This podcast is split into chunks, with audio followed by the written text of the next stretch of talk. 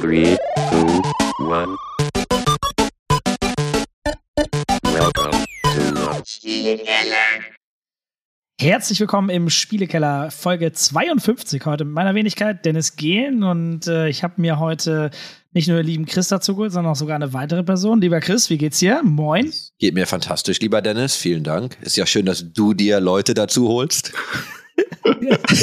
Sollen wir neu starten? Oder machen wir das jetzt einfach so? Nein, das machen wir so. Ich wollte ja, ich wollte nur Während ich das gesagt habe, ist mir das genauso durchgekommen. Ich, ich dachte, ich überspiele das jetzt einfach. Aber nein, okay. Ich wollte direkt nur reinwürgen. Ja, danke. Schön, dass du da bist. Äh, heute hier im, in meinem Spielekeller. Ja, fantastisch. Danke, dass ich zu Gast sein darf. Und äh, du hast ja noch einen Gast eingeladen. Es ist so lieb, ne, dass ich mit dabei sein darf. Dankeschön. Der denkt bist sich der jetzt Gast schon vom Gast. scheiße. Er denkt Du sich bist schon der Gast vom scheiße. Gast. ey. Auf was habe ich mich hier eingelassen? Ja, äh, Hendrik, Ruhe. Ja, moin. Schön, dass du heute da bist. Hi Dennis, danke, dass ich bei dir in deiner Show sein darf. Ja, äh, die zwei Gäste habe ich selten im Podcast, aber äh, was soll ich sagen? Es freut mich umso mehr. Dann äh, wird es heute noch ein bisschen lustiger. Äh, für alle Leute, die ich noch nicht kenne, lass uns trotzdem einmal kurz abrunden, Hendrik. Äh, Ja. ey, Ja. mega, dass du da bist. Erzähl noch mal ganz kurz, wer bist du? Auch wenn ich glaube, dass viele in unserem äh, weitestgehend Business-Podcast wissen, wer du bist. Aber äh, moin. Erzähl Ich bin mal. jetzt ja ne, legit zum zweiten Mal am Start. Ja. Hattet, hattet ihr schon mal zweimal denselben?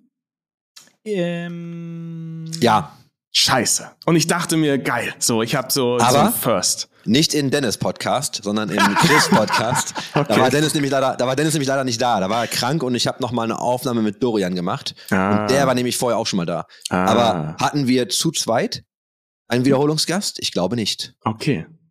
Äh, ja, geil. Hi. Äh, ähm, ich bin Hendrik Ruhr. Ich bin Geschäftsführer von der Instinct 3 GmbH. Äh, da haben wir so InfluencerInnen-Größen wie GNU oder Hand of Blood ähm, und auch noch einige andere unter Vertrag, die wir vermarkten und betreuen. Äh, In derselbigen betreuen wir aber auch verschiedene Kunden, Retainer-Basis, Projektbasis etc., besonders im Gaming-Bereich. Neben der Instinct 3 haben wir inzwischen die Eintracht Spandau GmbH, das wohl identitätsstiftendste E-Sport-Team der Welt, äh, sagen wir gerne. Sicherlich so das Aushängeschild des deutschen E-Sport Period inzwischen. Ähm, und darüber haben wir äh, gerade eine äh, seit Anfang diesen, seit Anfang letzten Jahres eine Holding gezogen, äh, unter der das dann drunter sitzt. Daneben passieren gerade auch noch ein paar andere Dinge, aber ich glaube, da reden wir gleich noch drüber. Garantiert. Und Geil. wichtigerweise, Hendrik ist auch Borussia Dortmund-Fan. Acht Siege in acht Spielen, liebe Freunde. So und nicht anders.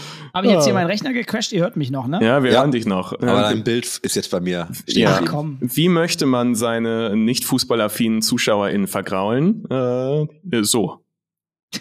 Nein, das ist doch okay. Nee, ist voll okay. Also ich bin ja, ja als Dortmund-Fan bin ich, finde ich das, finde ich auch toll. Ich unterhalte mich sehr gerne mit Dennis über Fußball. Ich, generell unterhalte ich mich gerne mit euch beiden. Von daher ist das schön, hier zu sein, ob jetzt mit Fußball oder ohne.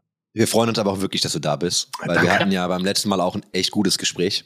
Ja, ähm, war über das, was schön. du gemacht hast und wo du, wo du herkommst und warum du eigentlich gebaut hast, was du gebaut hast. Und, oder ihr als Team muss ich ja viel mehr sagen, aber warum ihr, was eigentlich so eure Mission war. E-Sport Business Talk mit Hendrik Ruhe. Ich weiß, hört sich keiner nochmal an, werde ich trotzdem verlinken. Ähm, du kannst gerne einfach vielleicht nochmal ganz kurz in, also ganz kurz zusammenfassen, so deinen Werdegang in fünf Minuten.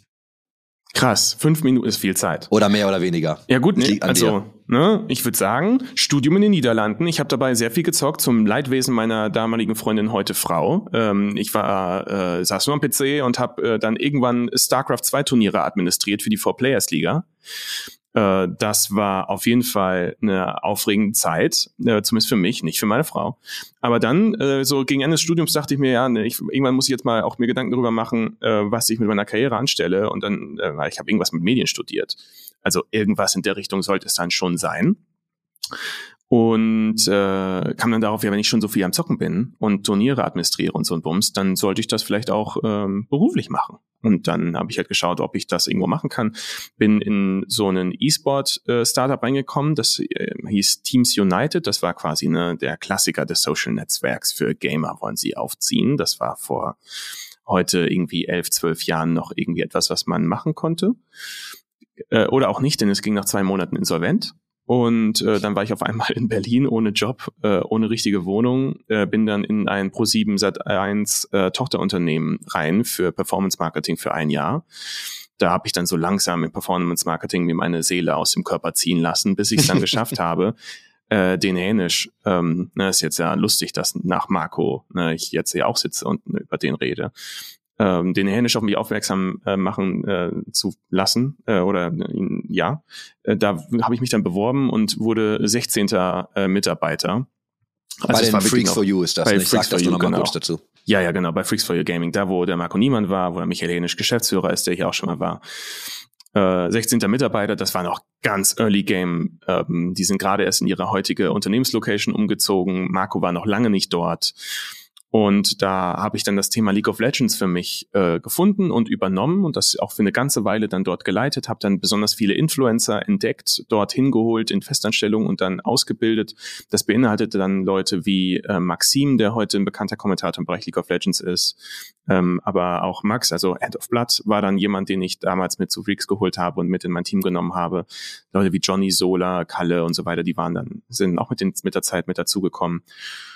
Und dann bin ich 2018 an den Punkt gekommen, wo ich mir dachte, beziehungsweise 2017, Dezember bin ich Papa geworden, ich mache irgendwas anders in meinem Leben, ich möchte jetzt irgendeine Veränderung. Und dann habe ich mit meinen äh, guten Freunden, ähm, das waren der Johannes Gorzel, äh, war jetzt da noch nicht zum äh, dabei, kam aber später mit dazu als Gesellschafter. Damals waren es dann Henning Semrau und äh, Max Knabe, also Hand of Blood, mit denen ich dann Instinct 3 gegründet habe im August 2018.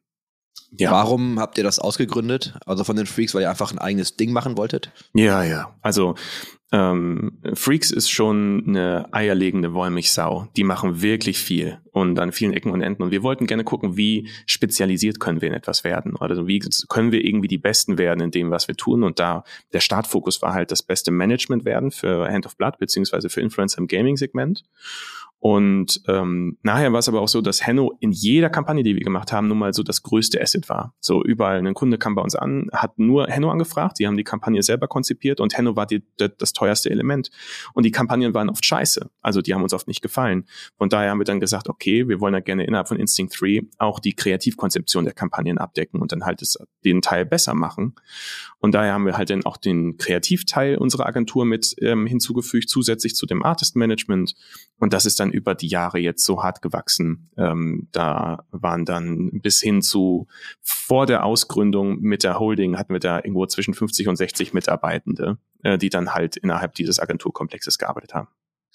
Du hast doch damals von einem Limit gesprochen, ne? Ich glaube in der Agentur oder 70. ihr wolltet 70, genau. Ihr wolltet ja nicht über eine gewisse Mitarbeiteranzahl gehen, ähm, Ja. um es, ich sag mal, relativ klein zu halten. Jetzt ist Ja. 70 natürlich auch nicht wirklich mehr klein, aber das ist ja immer noch vielleicht eine andere Größe als äh, 300. Ja, genau. Also der Gedanke war damals, äh, damit primär einen kulturellen Kern aufrechtzuerhalten, äh, der nicht zu sehr in Subkulturen heraus, äh, herunterbricht. Und wenn man mit so verschiedenen Leuten redet, ähm, dann ist oft diese Grenze von 70, 80 Mitarbeitenden die, wo so man nicht mehr in die hintersten Ecken des eigenen Unternehmens reichen kann, kulturell mit dem eigenen Wertesystem und so weiter. Daher haben wir gesagt, wir wollen bis 70 gehen. Ähm, aber ich möchte hier hervorheben, es gilt 70 für die Instinct 3. Ähm, Eintracht Spandau ist eine eigene GmbH, die darf sich da eigene Regeln aufstellen und selber wachsen, so wie sie es für richtig halten. Ähm, und so wird es auch in Zukunft für andere Unternehmungen von uns sein. Also das bezieht sich wirklich nur auf den Agenturteil. Ja. Und heute gibt's ja ein bisschen mehr drumherum. Ja. Erzähl mir alles. Ja, wir haben die, ähm, wir hatten erst Instinct 3 und die ist dann zu groß geworden und dann hatten wir halt die Chance, Eintracht Spandau zu gründen. Es war schon immer so unsere Vision äh, oder so, ein, so ein, unseren Wunsch, irgendwann wieder in den E-Sport zurückgekommen äh, zu kommen, denn bei Freaks haben wir sehr viel E-Sport gemacht.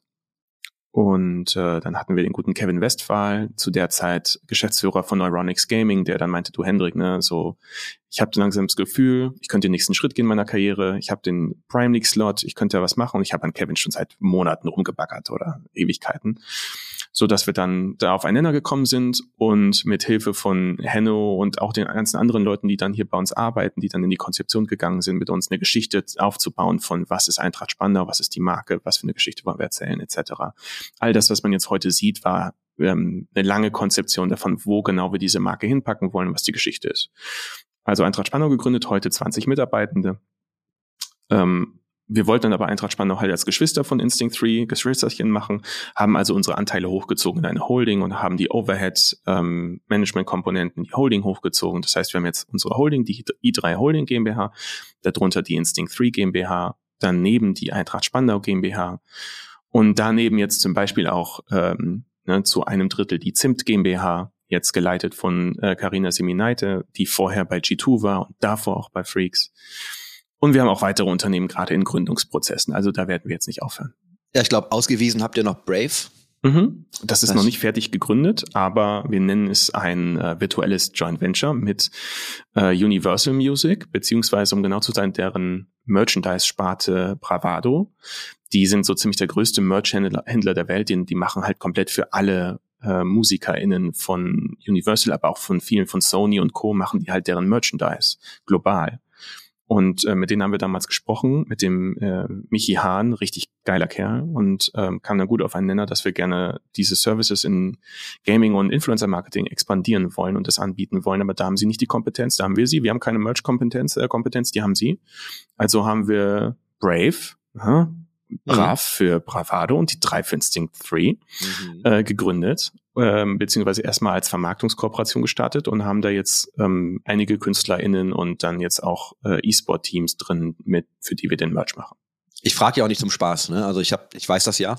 Mir ist das ja durchaus bewusst. Ja. Ich wollte ja nur mal diese ganzen Fragen stellen, damit du einmal das Konstrukt ein bisschen erklärst. Weil Toll, das, du bist richtiger Journalist. Ne? Ich bin gut, ne? Ich habe mich richtig hart vorbereitet. Ich habe äh, eure Webseite gesehen und ich habe deine Slides gesehen.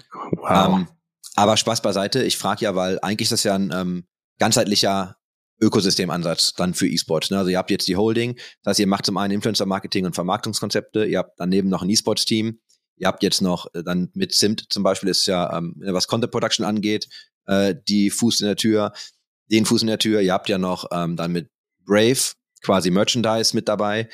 Ähm, äh, kannst du mir mal ein bisschen deine Motivation dahinter erklären? Mhm. Also, ich würde sagen, für die Gründung von solchen Unternehmen gibt es zwei verschiedene Motivationen, die dazu führen können, dass wir so ein Unternehmen gründen. Das eine ist, dass, ich sag mal, nicht wie du es jetzt gerade suggerierst, so ein Puzzlestück-Ding. Das heißt, wir haben äh, ein Unternehmen, was wir gründen, was sich einfügt in ein Umfeld, aus welches, äh, welchem es Mehrwerte zieht und einen Wettbewerbsvorteil, so dass wir irgendwo reingehen können und wir sind disruptiv in dem, was wir tun. Ich würde sagen, das war bei ähm, ist, soll bei Brave so sein, auf jeden Fall. Das war so ein Puzzlestück. Ähm, Eintracht Spandau könnte man sagen, dass es das ist, aber tatsächlich gehört es eher zur anderen Kategorie und das ist die Selbstverwirklichung unserer leitenden Mitarbeitenden. Der Gedanke ist, dass wenn du Agenturleben hast, ähm, und du bist dann vielleicht irgendwann mal Director oder sowas, dann hast du die Karriereleiter meist schon zu Ende gespielt. Da hast du noch einen Geschäftsführer, Geschäftsführerin über dir, aber da kommst du dann potenziell nicht hin. Das nächste, was du also machst, wenn du auf diesem Senioritä Senioritätsgrad bist, dann äh, gehst du entweder Full Corporate in so einen großen Konzern rein und verdienst halt das Doppelte oder Dreifache, oder äh, du gründest selber. Und unsere, unser Gedanke war, ähm, wir haben dann halt jetzt die Holding und die ermöglicht meinen besten Mitarbeitenden, ihre Träume zu verwirklichen. Und äh, das, was sie schon immer mal machen wollten, dann mit mir gemeinsam zu machen. Wir nehmen die Angst vor Gründungsprozessen, vor Finanzen, vor Personalwesen. Wir können ihnen dabei helfen, das zu machen, was sie aus Leidenschaft am liebsten machen wollen. Ähm, wir nehmen auch nur Prozente an diesen Unternehmen auf einem Niveau, wo man sich auch in 10, 20 Jahren noch in die Augen schauen kann und sagt, okay, das war fair. So, wir haben unter Good Terms geheiratet, die gelten auch noch heute. Und das war dann eher sowas wie die Eintracht. Das ist hundertprozentig das, was wir mit Carina machen, ähm, wo sie sagt, das will sie unbedingt machen. Sie hat nur Sorgen davor, vor bestimmten Schritten rund um die Gründung und da helfen wir ihr. Dafür dürfen wir partizipieren an ihrer Selbstverwirklichung. Und von daher alle Unternehmungen, die wir gerade angehen, fallen in eine dieser beiden Kategorien. Ja, aber das macht ihr ja, aber sorry, aber das macht ihr ja nicht, weil es so viel Spaß macht, dir dabei zuzugucken, dass sich Mitarbeiter verwirklichen. Das ist bestimmt ein Riesenteil davon. Das glaube ich mhm. dir sogar, menschlich. Mhm. Aber das muss ja trotzdem auch ökonomisch für dich Sinn machen. Also ich kaufe ja. jetzt nicht ganz ab, dass das kein Puzzle, dass das gar kein Puzzlestück ist, sondern wirklich nur reine Selbstverwirklichung von deinen besten Mitarbeitenden. Moment, Aber Chris, möchtest du mir etwa sagen, dass du in dieser Podcast-Folge anfängst, kritische Fragen zu stellen? Wirklich? Ja. Das habe ich, ja noch nicht von dir gehört. Hast Wahnsinn. Nein, noch nicht so häufig. Ah, guck mal, siehst du, der, hm. der aalglatte Chris fängt jetzt an, hier äh, hm. Hund zu werden.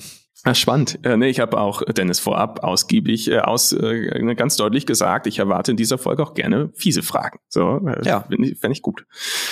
Ähm, nee, natürlich, wir leben ja nicht von Luft und Liebe, sondern halt äh, sind immer noch auch Wirtschaftsunternehmen. Aber der Punkt ist doch wirklich, ähm, auch bei allem, was wir hier gerade in dieser Runde machen, äh, hast du das Gefühl, ob du mit deinem, mit der Art und Weise, wie du Geld verdienst, ob du darauf stolz sein kannst und dich damit wohlfühlst, ob das was Cooles ist, wo du abends in den Spiegel schaust und denkst, ne, ich bin eher daran auch persönlich bereichert worden, als dass du irgendwie peinlich berührt bist, weil du irgendwelchen Ölkonzernen Dirty Money in den Arsch schiebst oder ihnen beim Greenwashing hilfst oder sowas. Und ähm, da, ich empfinde das ähnlich äh, in der Zusammenarbeit mit diesen Leuten. Ich kann mein Geld verdienen, äh, dabei denen ähm, auch jetzt, ne, auch bei Carina, ich darf jetzt ein gewisses Maß an Coaching walten lassen bei einer Person, die hat einen fucking E-Sport Award gewonnen und macht Dinge tausendmal besser, als ich sie könnte in einem bestimmten Bereich. Und ähm, von daher, für mich ist das ein Privileg, mit diesen Leuten zu arbeiten zu dürfen, die in mein Ökosystem zu binden, deren, äh, deren Kompetenz langfristig bei mir einfließen zu lassen, das ganzheitliche wirtschaftliche Konstrukt von so einer Holding zu stabilisieren, weil ich diversifiziere und nicht nur auf ein Pferd setze, sondern auf zehn Pferde. Aber ähm, tatsächlich, wir könnten sicherlich genug andere Sachen machen, unternehmerisch, die wären einfacher verdientes Geld. Ähm, und ähm, dann müsste ich nur vielleicht ein bisschen Moralbewusstsein abschalten. Und das machen wir nicht, sondern ähm, tatsächlich ist empfinde ich es richtig, als, als was sehr empfüllendes, mit Menschen, die ich auch noch persönlich mag, ähm, so solche Schritte gehen zu dürfen. Ich wollte mich gerade fragen, Sag mal, Hendrik, hast du etwa Werte und Moralvorstellungen? Ah, und ich weiß, du hast die. Also deswegen gebe ich dir die Bühne einfach jetzt nochmal. Ich weiß, ich, also wenn wir darüber sprechen, ich weiß ja, dass ihr da schon äh, ein bisschen stärker hinter seid, auch andere deiner Mitarbeitenden. Und ja. ich glaube, das geht auch beides. Also ich glaube durchaus, man, also ist immer die Frage, wann du irgendwann vielleicht damit in finanzielle Nöte kommst und wie Leute ja. dann reagieren. Aber ich glaube, grundsätzlich hilft es immer, wenn du feste Werte hast und daran auch festhältst. Dafür respektiere ich dich auch. Danke. Und ist fucking schwer. Es gibt genug Situationen, in denen das heftig gechallenged wird. Und ähm, das sind dann die, wo man gucken muss, ob man es schafft, dafür, also ne, wirklich, das sind die Momente, wo sich entscheidet, ob man dafür gerade steht oder nicht. Grundsätzlich äh, gibt es auch genug Situationen, wo wir nicht immer den richtigen Kompass haben und dann auch mal falsch abbiegen. Das merken wir für uns auch in verschiedenen Debatten. Grundsätzlich, das, was ich machen möchte, ist ein Unternehmen führen, auch jetzt besonders bei der Instinct 3, wo Mitarbeitende eigenverantwortlich arbeiten können, wo sie das Gefühl haben, sich selber mit reingeben zu können und selber entscheiden können, was sie tun und was sie nicht tun. Äh, wir haben ja ähm, recht äh, rühmlich in dieser Industrie, äh, neben den flexiblen Arbeitszeiten und äh, der freien Wahl auf Homeoffice oder in diesem geilen Büro arbeiten zu dürfen, ja auch unbegrenzte Urlaubstage, weil wir ähm, einfach schauen, dass die Leute, ne, ich möchte gerne, wenn sie für mich arbeiten, dann machen sie das. Äh, in der besten Art und Weise, wie sie es können. Ich möchte die beste Version von ihnen haben. Und äh, dazu gehört auch, dass sie nur an den Kunden arbeiten müssen, die sie mit sich moralisch vereinbaren können. Da gibt es nicht das Instinct 3 Moralbewusstsein, sondern ich challenge regelmäßig dann die Leute, willst du an diesem Kunden arbeiten? Und die dürfen dann auch sagen, nein. Wir hatten mehrere Kunden, bei denen dann manche gesagt haben ja und manche nein. Und das darfst du dann auch. Und aus diesem komplexen Zusammenwirken all dieser verschiedenen Moralverständnisse wächst dann das meines Unternehmens heraus, anders als wie es andere machen, wo es dann top-down geht und ihr müsst einfach schlucken, was ich entscheide. Ja, ist äh, challenging, aber macht Spaß. So. Zwei, zwei Fragen äh, zu mhm. dem Gesagten. Das eine war äh, in die falsche Richtung gelaufen. Moralisch ist auch schon passiert. Ja. Wo, wo genau? Also kannst du da vielleicht auch mal ein, zwei Beispiele bringen? Hm. Ich würde sagen, ähm, und das ist jetzt für mich mehr als Geschäftsführer, die jüngsten Hogwarts Legacy-Debatten waren für mich sehr anspruchsvoll. Sehr anspruchsvoll, weil das war etwas, wo ich in einem sehr lauten, diversen Influencer-Ökosystem bin, mit verschiedenen Wertesystemen, die dann aber auch wirklich aufeinander prallen, ähm, wo ich gemerkt habe, Menschen hätten sich gewünscht, dass Instinct 3 Stellung bezieht, dass wir sagen, wir, ne, die Rocket Beans haben es zum Beispiel auch gemacht, sie berichten über etwas oder berichten nicht darüber und warum ist das so. Und wir haben das nicht gemacht, weil ich, wie ich es gerade beschrieben habe, ich, wir haben nicht das universale Werteverständnis. Hätte ich gesagt, wir machen das oder wir machen das nicht, dann hätten sich die Mitarbeitenden, die sich nicht damit identifizieren können, ähm, nicht mehr getraut, darüber zu reden, weil sie sagen, Instinct 3 hat jetzt eine Stellung bezogen, da muss ich mich unterordnen. Das möchte ich ja nicht. Ähm, und, ähm, und gar keine, sorry, Henrik, und gar keine Stellung beziehen, kann, kann das auch nachteilig sein für ein ja, Team? Siehst du das? Natürlich. Also ich denke mir, da wir waren jetzt in einem Umfeld, wo viele Leute sich positioniert haben und wir haben es nicht getan. Und diese Nichtpositionierung ist ja auch eine Positionierung. Also Absolut. dann stehe ich vielleicht nicht für bestimmte Werte ein oder so. Also der Wahrnehmung der Menschen um uns herum. Und äh, ich würde sagen, das verlief alles jetzt sehr holprig und unzufriedenstellend, ähm, auch wenn wir intern viele Gespräche geführt haben äh, dazu. Aber ich glaube, das hätten wir besser machen können, als wir es jetzt gemacht haben. Habe ich, äh, danke für die Antwort. Jetzt habe ich natürlich währenddessen meinen zweiten Punkt verloren. Traum. Hm. Äh, war noch, noch eine Frage, die ich hatte. Den letzten Part, den du gerade besprochen hattest. Hm. Ja, Schwierig. kommt vielleicht gleich nochmal. Komm nochmal zurück. Irgendwann. Ja, jetzt müsst ihr nur wieder die Moderationsgabel aufnehmen und gucken, Ja, ja, wohin wir mich jetzt als nächstes piekt. Ja, jetzt pieken wir dich mal äh, in Richtung Eintracht Spandau. Mhm. Ich habe gehört, ihr seid nach SK Gaming und Maus äh, das Top 3 Team in Deutschland. Und da hast du aber ich- falsche Informationen. Siehst du, da, guck mal, da habe ich doch die Gabel schon mal reingepiekst. Und ich muss Ja. dazu sagen, das ist alles extrem friendly, ne? Und ich weiß, dass du damit umgehen kannst, deswegen bekommst du das von mir. Aber erzähl mir doch mal, ähm, wir haben ja wirklich Feedback bekommen von dir und ich habe ganz viel Feedback bekommen, übrigens, zur SK Gaming. Ja, Episode ja, du hast es schon angesprochen im Marco Niemann Podcast, dass du Feedback bekommen hast. Genau, ich habe sehr viel bekommen. Ich habe viel bekommen in Richtung, hey, warum, haben, warum wurde da gar nicht so richtig über Fans gesprochen? Haben wir, Mhm. glaube ich, auch schon mal erwähnt. Wurde natürlich wahrscheinlich nicht, weil wir uns auf Business fokussiert haben und 25 Jahre ist halt eine lange Zeit Mhm. für eine Stunde. Ich kann aber auch verstehen, dass das vielen vielleicht einfach gefehlt hat. Und dann gab's durchaus Ausschläge, so von wegen, ah, da habe ich aber eine ganz andere Meinung zu. Und du hattest ja auch, glaube ich, ähm, ja, eine leicht andere Meinung zum ganzen Thema.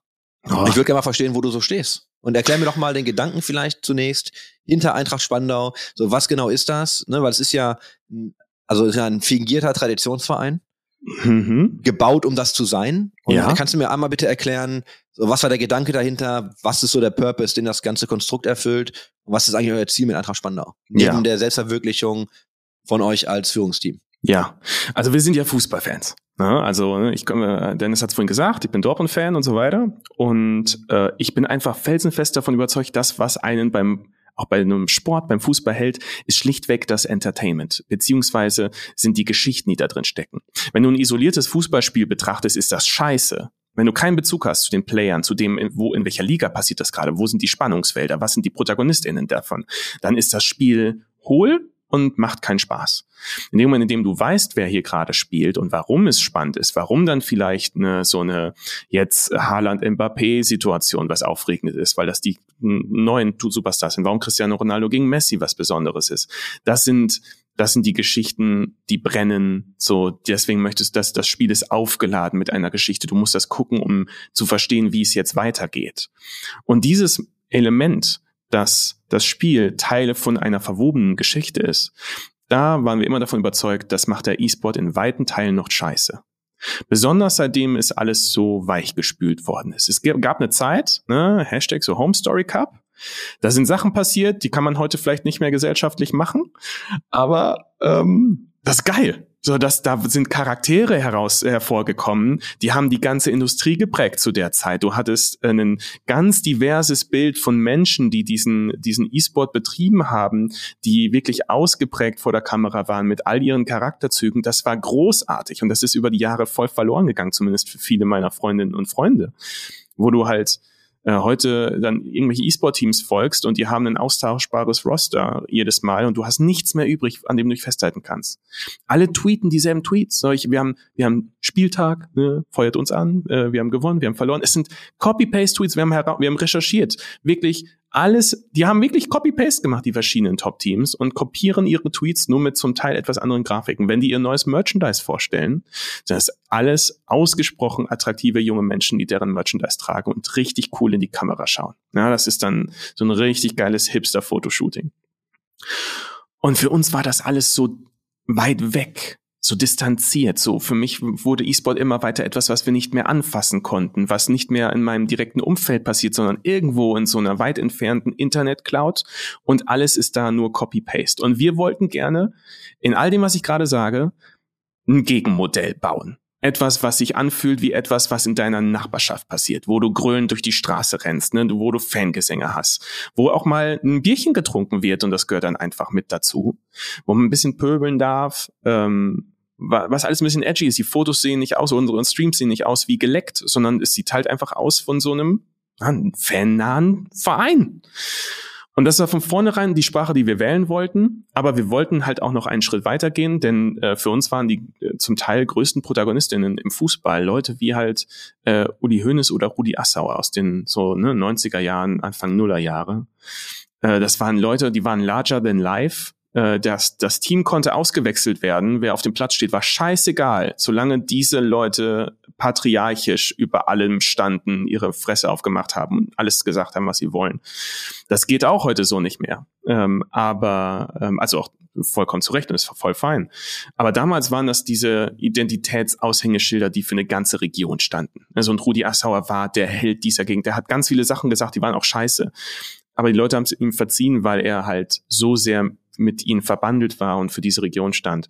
Und wir wollten dieses Thema aufgreifen, dieses Gefühl, dieses äh, harte, diese harte Identität, die man da äh, aufbauen kann und haben es dann gemacht im Rahmen einer fiktionalen Geschichte, die wir erzählen, mit einem Larger-than-Life-Präsidenten, äh, Max Nabe, als Karikatur eines Uli Hoeneß und Rudi Assauers, der dann umgeben ist von einem diversen Cast an jungen Menschen, die halt das eher moderne, gegenwärtige äh, repräsentieren, die dann eher zum Teil geerdet sind, vernünftiger sind oder halt dann auch, wo dann diese Sachen dann aufeinander clashen. Und wir erzählen das im Rahmen von einer Stromberg-esken ähm, Storyline, wo wir den Leuten den Einblick in diesen, in diesen Verein geben, der nun mal dann irgendwie in der Welt zwischen Dorfverein und Weltanspruch äh, hin und her wackelt und erzählen das und bauen diese ProtagonistInnen. Und ähm, ja, das haben wir jetzt vor ein Jahr gemacht. Das lief am Anfang besonders gut. Nachher würde ich sagen, wurde es immer anspruchsvoller, weil halt auch dann, das kennt man auch aus E-Sport-Teams und generell auch aus unserer Branche, du hast dann immer dann dieses Spannungsfeld zwischen eigener Geschichte und äh, Sponsorenansprüchen, die du erfüllen musst innerhalb des Contents, den du veröffentlichst. Und das fiel uns immer schwerer und wir haben uns jetzt auch fürs nächste Jahr so umgestellt, dass wir das komplette Produktionsteam hinter der Eintracht deutlich vergrößert haben. Also wir werden jetzt mehr Fokus auf die Geschichte legen, noch mehr erzählen. Wir haben großartige Storystränge vorbereitet, die wir schon komplett vorbereitet haben. Ja, jetzt habe ich ganz den Monolog gehabt. nee, das ist super. Äh, ja. Ich habe auch, also das ist ja, du hättest auch einfach theoretisch weiter monologisieren können, weil du sprichst genau die Sachen an, die ich dich eh gefragt hätte. Und Geil. noch eine weiterführende Frage direkt von da aus. Gib mir. Ja, also wie lange plant ihr das im Voraus? Also weißt du, wie viel Story habt ihr schon, also na pass auf, ich fange anders an. Ne? Wie viel Story habt ihr im Voraus geplant? Ja. Wie flexibel seid ihr in dem Storytelling? Also seid ihr auch flexibel genug zu sagen, okay, wir müssen jetzt was anderes machen, weil Mhm. es da einfach gerade so läuft? Und wie bringt ihr eben genau die Sponsoren mit da rein?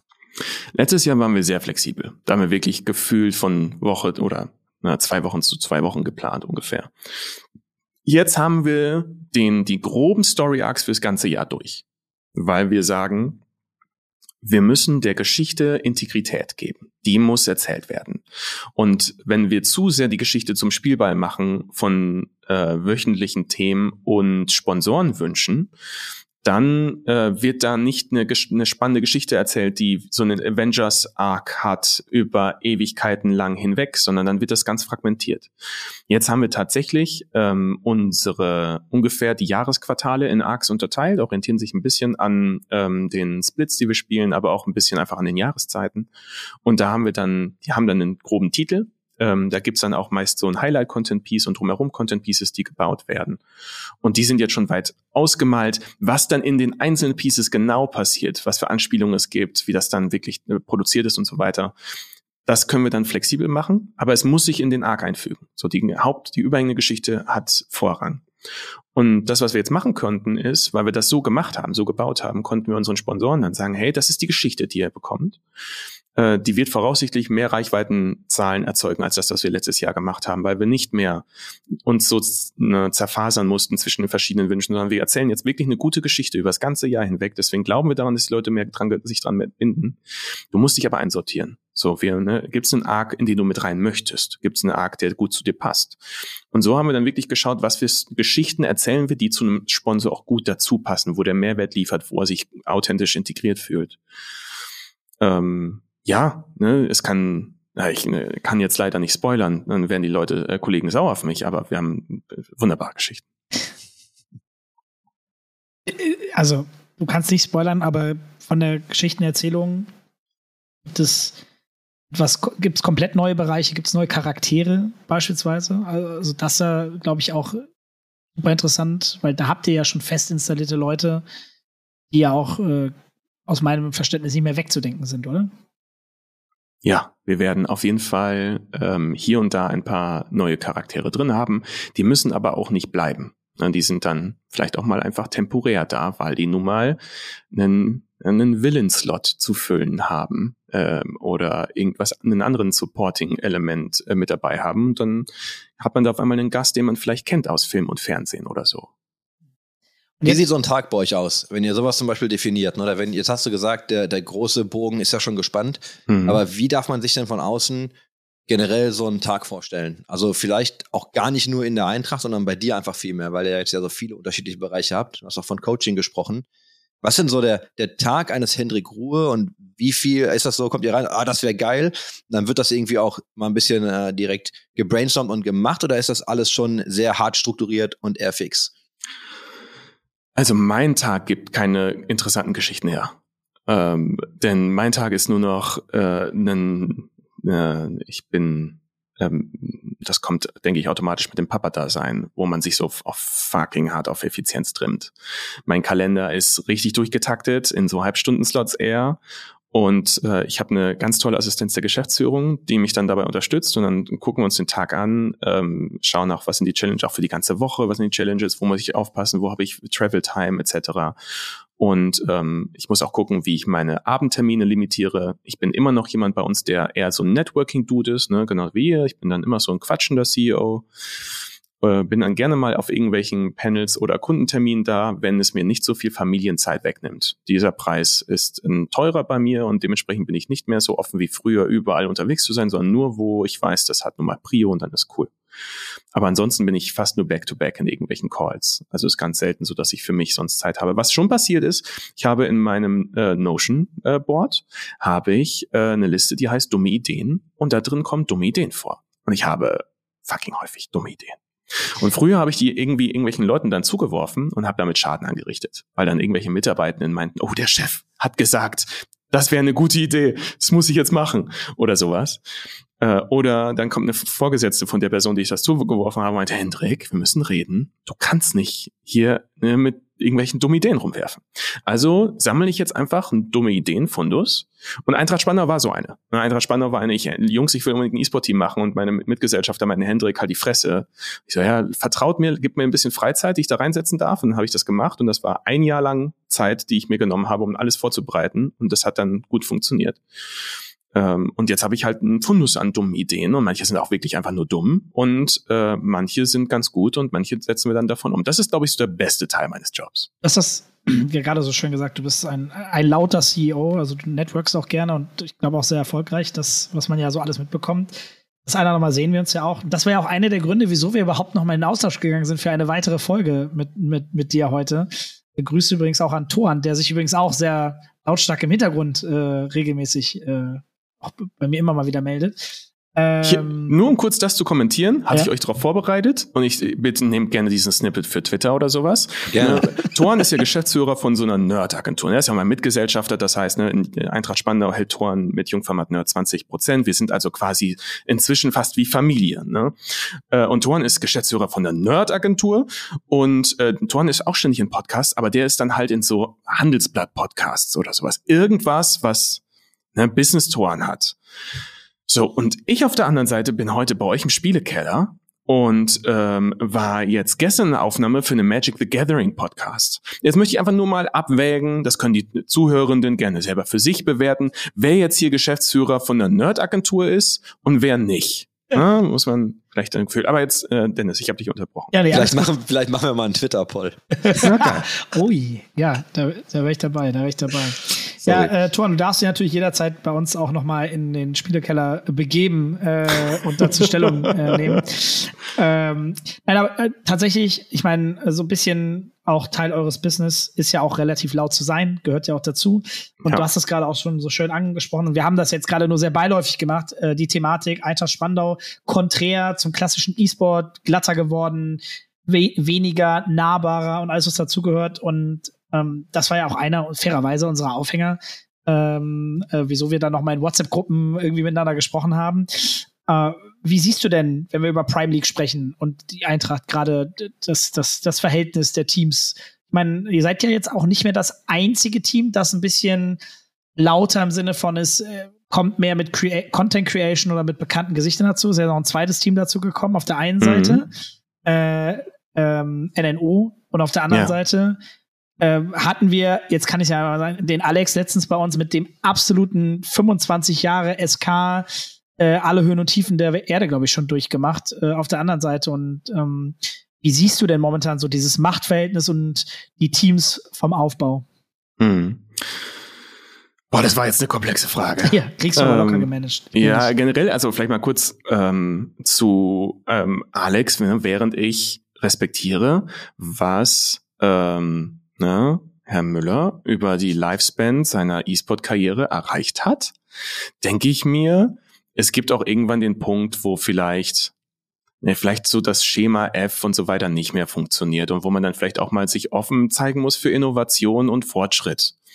Und da weiß ich nicht, ob SK unbedingt der Spot ist, wo es das gibt. Ne, wie kannst du ein richtig geiles, progressives, cooles Thema wie E-Sport, wie schaffst du es, es möglichst schnell irgendwie langweilig zu machen? Indem du halt full corporate gehst und zum Beispiel einen Discounter zum, ne, ist nicht ein Discounter, aber ne, einen Lebensmittelmarkt zum Shareholder machst. Also ich denke mir, so, es ist ähm, das beeindruckend, wie es SK schafft, so das äh, Momentum aus so einem Thema herauszunehmen und dann möglichst corporate glatt dann ihr Ding zu machen. Und das machen sie auch ganz gut. Aber ich muss sagen, ich finde das dann vielleicht auch ein bisschen träge und langweilig. Auf der anderen Seite würde ich sagen, radikal auf der anderen Seite ist ein NNO gerade. Ähm, die sind, also wenn man die Geschichte der Jungs dort verfolgt, ist irgendwie also dieser Miracle Run aus der zweiten Div, der Prime League, dann hoch nach oben haben sie es geschafft, eine insane Geschichte. Auch hier, ne, einerseits hast du Protagonistinnen, die sind schon an sich, haben Reichweite, aber dann erzählen die auch noch eine Geschichte, die heiß ist. So, wo alle Leute dran geklebt haben. Selbst Leute nicht aus League of Legends haben das mitbekommen, weil die, weil das so beeindruckend war. Und die kommen jetzt rein und die müssen jetzt erstmal ein paar Bücher aus dem Alex Müller Buch lesen, ähm, wie man vernünftig Corporate macht, ne, wie man sich ein Unternehmen zusammenbastelt und wie man das stabil manövriert. Also die kommen von der anderen Seite da supporten wir auch so gut es geht. Also gerade mit ähm, Freddy ähm, oder Bröki haben wir viele Gespräche dann dazu. Wollen sie auch supporten, denn das ist ein frischer Wind für das äh, für fürs Prime League Ökosystem. Davon profitieren wir ultimativ auch, weil wir nun mal dann im Umfeld unterwegs sind, was coole Protagonistinnen hat. Challenged uns auch, weil wir natürlich dann auch gucken müssen, wo jetzt unsere neue Position ist im Ökosystem. Weil wir sind nicht mehr die absoluten Challenger, die von draußen gekommen sind, sondern jetzt sind wir schon ein wenig mehr established, also gerade im Vergleich zu so einem NNO, aber wir wollen jetzt auch nicht in dieses Mausport SK Ding rüberrutschen. Das sind wir gar nicht so. Wir sind immer noch, wir gefühlt sind wir so ein, ne, immer noch so ein St. Pauli oder äh, Union wäre wahrscheinlich gerade sogar das passendste, weil die auch an der Spitze der Bundesliga stehen und das irgendwie auf ihre eigene Art. Ähm, da fühlen wir uns ganz wohl. Ja, von daher, wir haben, glaube ich, gefühlt Best of Both Worlds und äh, sind sehr zufrieden damit, wie wir und das Ökosystem gerade Fortschritt machen. Ist ja immer eine Frage von deiner Zielsetzung, ne? Und das ist, ich glaube, wir können ja mal bei der Analogie bleiben. Mich würde super interessieren, wo du dann SK siehst in einem Bundesliga-Vergleich und wo du zum Beispiel Maus siehst. Also da würde mich einfach interessieren, wie du dazu stehst. Ich glaube, du hast natürlich für dich erstmal berechtigterweise ne, deine Meinung so rausgehauen mit, wie macht man es möglichst schnell langweilig und so. Ich wäre mal super gespannt, wenn wir uns in 25 Jahren nochmal hinsetzen könnten und einfach mal gucken könnten, was bis dahin so passiert ist. Ich, wir haben ja immer so scherzhafterweise gesagt, oh, SK mit dem Mittelstandsweg. Und ich gebe ihm da echt harte Props für. Ne? Also ich glaube, dass das schon, die sind da schon wirklich mal einmal durch wirklich alles, glaube ich, was du erleben kannst, haben die ja irgendwann mal mitgenommen. Ja. Ich bin einfach unheimlich gespannt, wie das für die weitergeht jetzt. Ne? Das ist natürlich, wie du schon sagst, ein komplett konträrer Ansatz zu Ja. ganz vielen Sachen. Und trotzdem haben sie, auch wenn das vielleicht nicht die geilste Positionierung ist für die meisten Leute, aber sie haben halt eine Positionierung. Ne? Ich kenne ganz viele E-Sports-Teams, da gucke ich mir die Tabellen an und denke so, boah, ihr steht für gar nichts. Ne, und dann ist natürlich vielleicht immer noch besser, der, ich sage jetzt Langweiler, ich greife das von dir jetzt auf, so der Corporate Langweiler zu sein, als irgendwie einfach nur irgendeine Nummer in der Tabelle, wo keiner weiß, was du eigentlich machst. Weiß ich nicht. Also ja, ich gebe dir recht, aber ähm, dann, also wir haben eine stärkere Aktivierung auf unseren Social Media Posts, als es meist SK hat. Also eigentlich fast immer, außer sie gewinnen irgendwas mal. Ähm, weil SK Followership Und ne, ich habe jetzt nicht die Daten, die das becken, aber ich darf ja hier äh, prolomäßig ähm, äh, un, un, un, un, nicht unterstützte Meinungen raushauen. Ich würde sagen, ein Groß der Followerschaft äh, erwartet immer noch ein brasilianisches Counter-Strike-Team, was mal wieder irgendwie eine ESL One gewinnt oder sowas. Also das bis heute hat sich bei mir ein Bild eingebrannt von einem SK, was in Counter-Strike ab, absolut mit dem äh, Team gepiekt ist. Und auf der anderen Seite äh, deren ähm, Top-Supporter dann damals in der LCSEU bei TV Total zu Gast war. Und wenn die präsentesten Erinnerungen, die ich habe an eine Sportorganisation jene sind, die irgendwie zehn Jahre zurückliegen oder sowas, dann kann das nicht gut sein.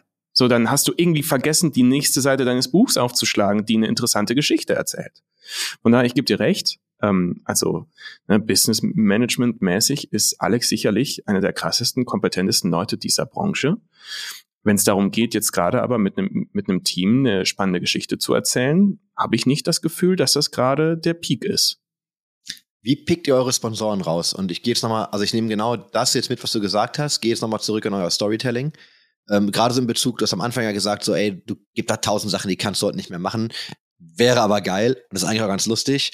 Und dann gibt's ja so Teams wie Energy 2, die ja jetzt äh, vor einiger Zeit auch immer so an der Grenze gekratzt waren, bevor man dann vielleicht mal zu oft drüber getreten ist. Mhm. Aber da ist so, also wie, wie vermittelt man so ein Konzept dann einfach dann auch Sponsoren? Ne? Ich, das hast du gesagt, ihr habt die Story ja schon da und klar, ihr könnt denen mitgeben, was ihr grob macht.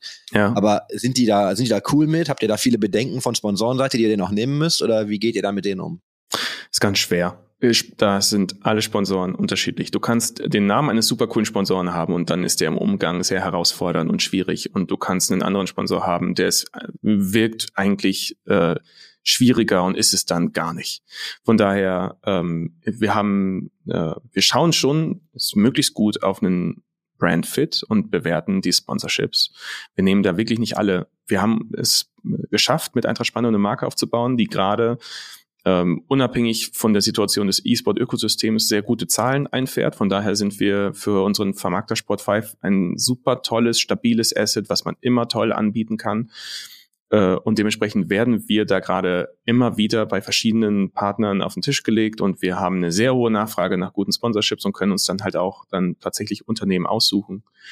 Ähm, und da gucken wir dann auf einen guten Brandfit, schauen, dass wir Leute kennenlernen und so weiter. Und am Ende gucken wir dann halt, mit wem passt es wie zusammen. Ich möchte besonders positiv hervorheben, muss ich wirklich sagen, unsere Zusammenarbeit mit Pringles, ähm, weil äh, das war, wir, Pringles hat von vornherein gesagt, sie machen das Sponsorship mit uns, als es Eintracht noch nicht gab und es war nicht mehr als irgendwie eine fünf Seiten Idee, die wir präsentiert haben. Und da haben sie schon gesagt, okay, wir sind dabei, wir geben euch dieses äh, schon sechsstellige Sponsorship mit ähm, weil wir an eure Idee glauben und an euch glauben. Und das zu einer Zeit, wo es noch niemand gemacht hat. Und das war mein Working Capital. Damit durften wir dann offiziell anfangen zu arbeiten, weil ich wusste, ich verbrenne nicht nur Geld. Und bis heute ist das der Partner, wir machen eine Pringles-Dusche, wenn wir quasi Meister geworden sind oder sowas. Ähm, das lässt auch nicht jeder mit sich machen und die feiern das einfach durch die Decke, was wir mit ihnen anstellen. Und wir haben einfach mega Spaß mit. Also für uns ist das absolute Love Brand geworden. Um aber da vielleicht direkt äh, dran anzuknüpfen, wie ist denn die Entwicklung mit den Partnerships seit Tag 1 zu im Vergleich heute? Ist es einfacher geworden? Habt ihr die sensibilisieren können? Sind Partner auf dem Weg entspannter geworden? Hm, ja, ähm, es ist auf jeden Fall entspannter geworden, weil wir nun mal jetzt ein Asset haben, was wir verkaufen können und nicht nur eine Idee verkaufen. Nichtsdestotrotz ist es auch so, ähm, wir sind nicht eine Marke für jeden, wir sind ein bisschen mehr edgy, wir sind nicht voll corporate und wir versuchen den Leuten dann schon das auch zu erklären, mit wem sie hier reden. Denn wir sind nun mal die, die eher rustikal aus einer Kneipe einen Broadcast machen, als dass wir einen Schickimicki-Studio haben und wenn das nicht zu deiner Tonalität deiner Marke passt, ähm, dann sind wir auch nicht das richtige Team. Und dadurch, dass wir unsere Marke so klar ähm, ausgemalt haben, so klar definiert haben und wissen, das sind unsere Ecken und Kanten und die wollen wir uns auch beibehalten, können wir dementsprechend transparent und offen in die Gespräche mit Sponsoren gehen. Und ich habe das Gefühl, das trifft da auch auf einen guten Boden, hilft denen bei der Entscheidungsfindung sehr gut. Und ähm, ja, äh, ich möchte hier ganz klar sagen, die ganzen Gespräche führe alle nicht mehr ich. Ne? Das ist der Christian Baltes bei uns im als äh, Leiter von Eintracht Spandau. Der macht einen insanen Job im Umgang mit Sponsoren und mit dem ganzen Team, dem ganzen Produkt. Großartiger Kerl.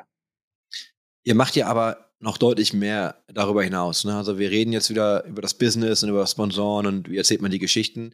Aber Eintracht Spandau im, im Kern oder als Verein ihr macht ja auch wirklich so Offline-Veranstaltungen, ne? Also ihr habt dann irgendwie so, es gibt ja so Wander-Events oder komplett ähnliche Dinge. Ihr macht ja also einfach deutlich mehr über das eigentliche Team hinaus. Und Ja. was ich gern verstehen würde, ist, was sind eure, also was ist deine Mission? Das ist ja schon, und da sind wir wieder bei Verwirklichung und das, da, Ja. da kaufe ich sie dann auch total ab, Ja. ne? wo ich mir so denke, kannst du mir da einfach mal ein bisschen erklären, was da wirklich eure, eure Intention und wirklich eure Mission dahinter ist? Ja, total. Eintracht Spandau wird etwas sein in der Zukunft, wo ne Oma Gerd Friede oder sowas geht mit dem mit dem kleinen Chris äh, in der in der Altstadt Spandau spazieren und der kleine Chris sagt zu Oma Oma ich möchte unbedingt bei der Eintracht vorbei den neuen Schal oder ne, ne, die Spieler sind da und dann gehen die halt in der Spandauer Altstadt in unsere Fankneipe oder in unsere Bude in unser Vereinsmuseum müssen wir mal gucken ist down the road und können die Marke dort erleben. Die ist äh, verbunden mit der DNA, mit der Kultur, mit der Infrastruktur von Spandau als äh, Stadtteil.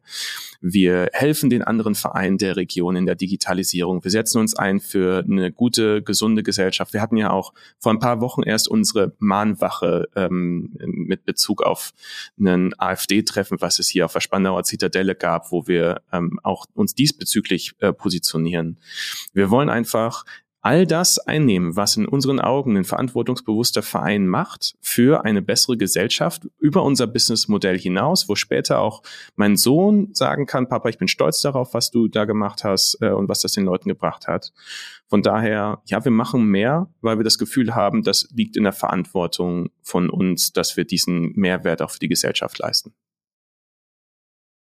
Wie wichtig ist dir das? Also das ist und jetzt gerade, weil du hast, ich habe dich ja bei der Marco Niemann Folge auch erwähnt, weil Marco sprach ja auch über äh, Kinder und Familie und ich erinnere mich daran, dass du mal gesagt hast, so ey, mein primäres Ziel ist eigentlich so, ich will ein cooler Papa sein Ja. und alles andere ist irgendwie sekundär. Ja, Wie wichtig ist jetzt denn gerade auch mit dem Blick auf deine eigene Familie, ne, eben genau das, was du gesagt hast, so dieses, hey, wir haben wir haben ja noch eine soziale Verantwortung, wir haben ja einfach einen Mehrwert, den wir generieren können. Ob das jetzt für einen Stadtteil ist oder für, sag mal, die Menschheit, jetzt natürlich extrem hochgegriffen, ja. aber du weißt, was ich meine. So, wie wichtig ist dir einfach deine Mission über das Business hinaus da zu platzieren?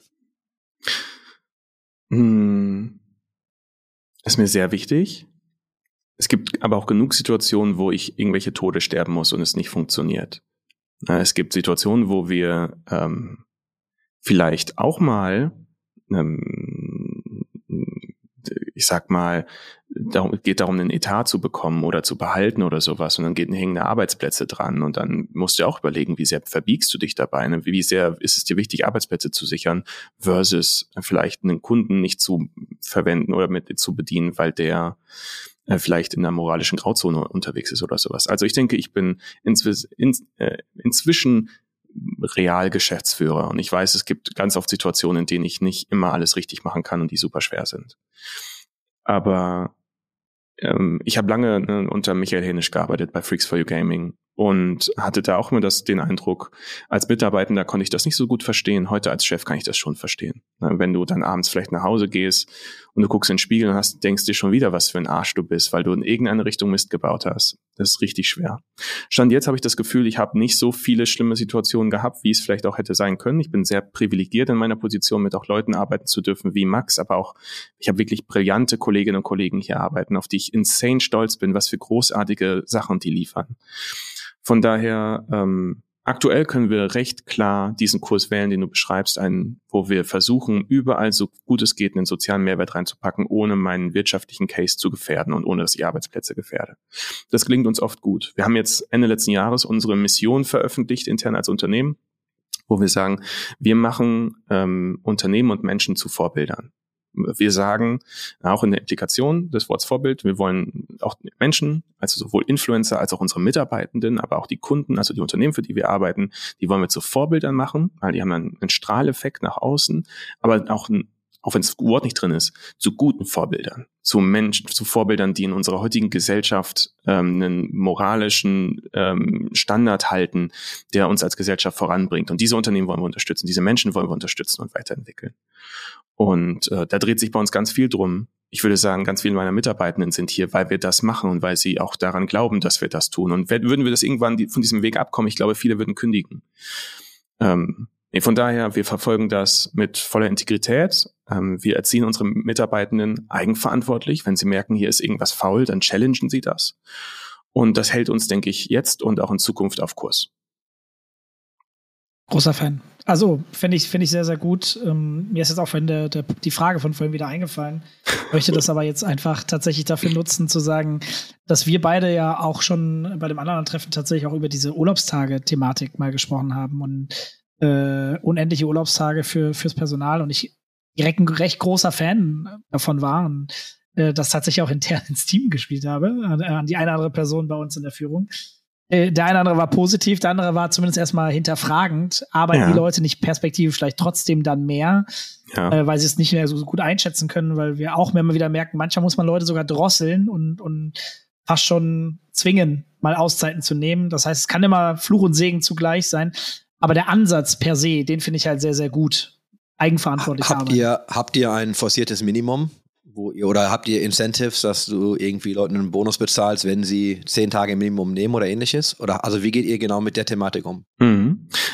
Also, ähm, wir wussten, dass es schwierig ist, wenn wir unbegrenzte Urlaubstage machen. Ich habe einige Bücher darüber gelesen, Artikel darüber gelesen, habe mich sehr viel damit auseinandergesetzt. Ich war großer Fan. Ich bin generell so so eine disruptive Energie bei uns. Ich mache zu oft Sachen kaputt. Also deswegen sind auch manchmal Kolleginnen und Kollegen genervt, wenn ich schon wieder mit einer dummen Idee komme.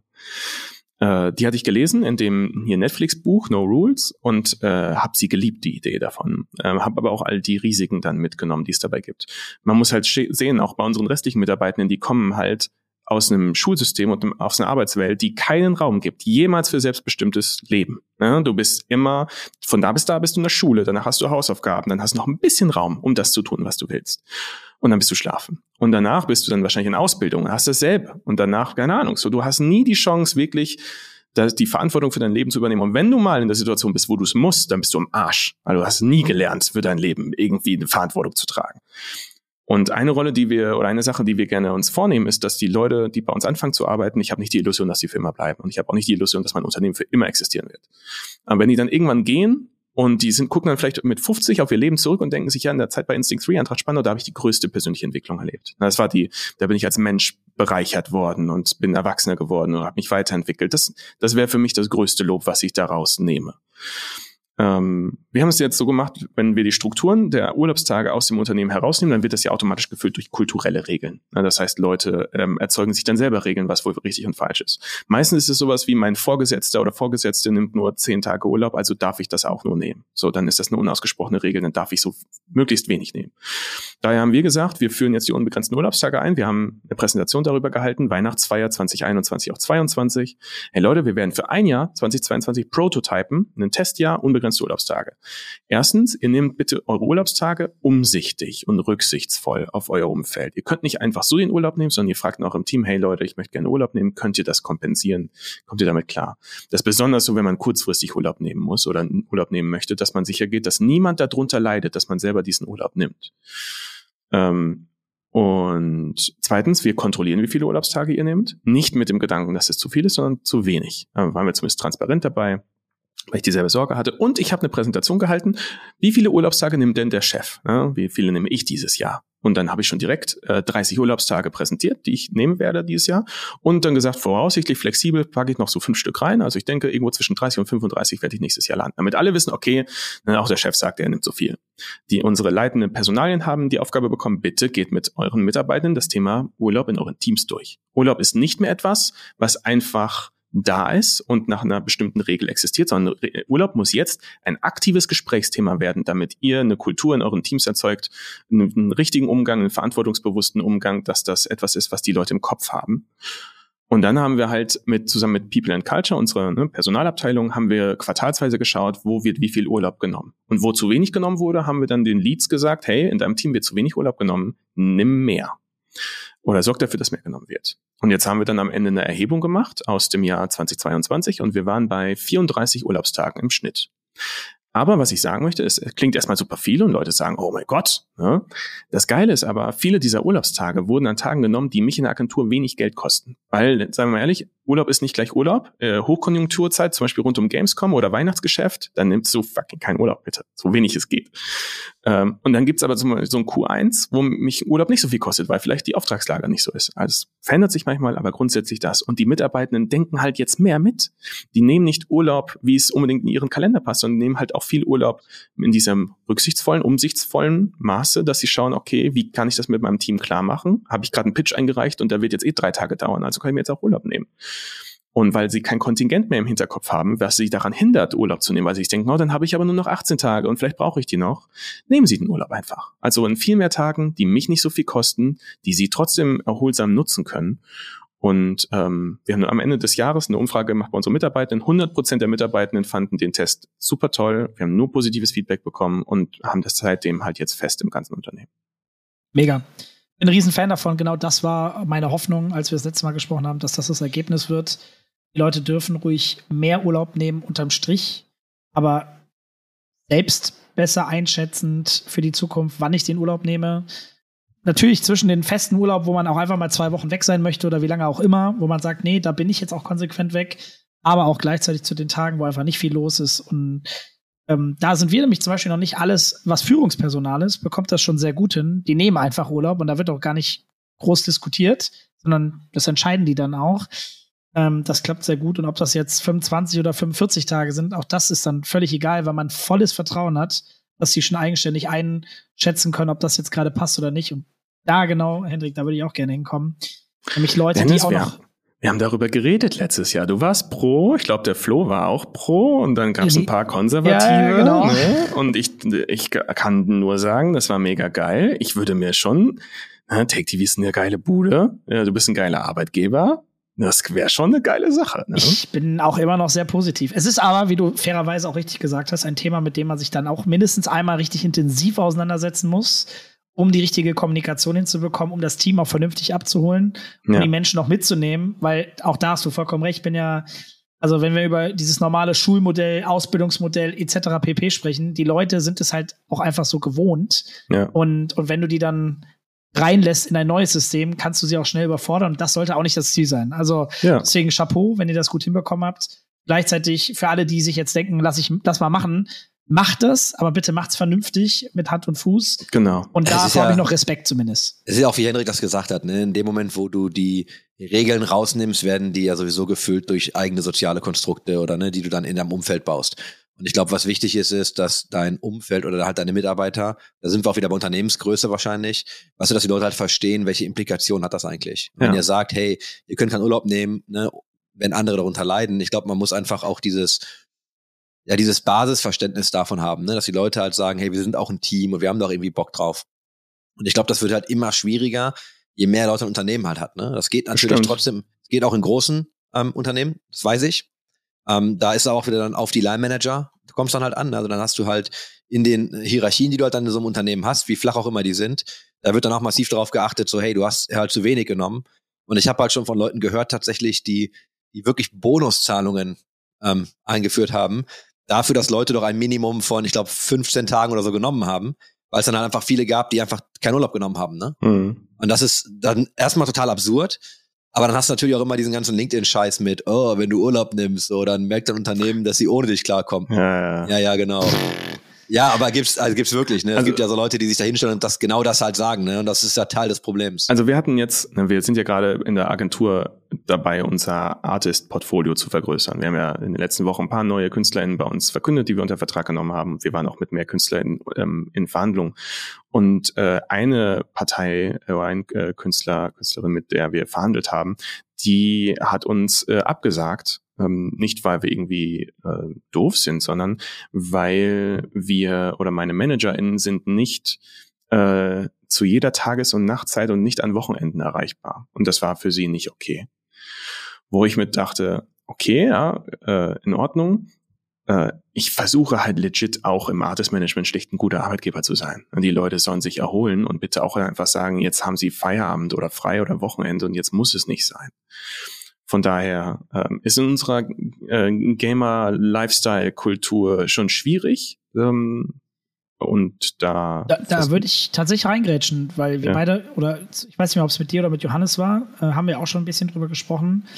In der Gaming- Culture, in der wir uns hier so bewegen, Erreichbarkeit oder wir verbinden auch Hobby mit Beruf. Man findet mhm. die Creator vielleicht auch oft ziemlich cool, mhm. betreue sie gleichzeitig und, und möchte auch verfügbar sein.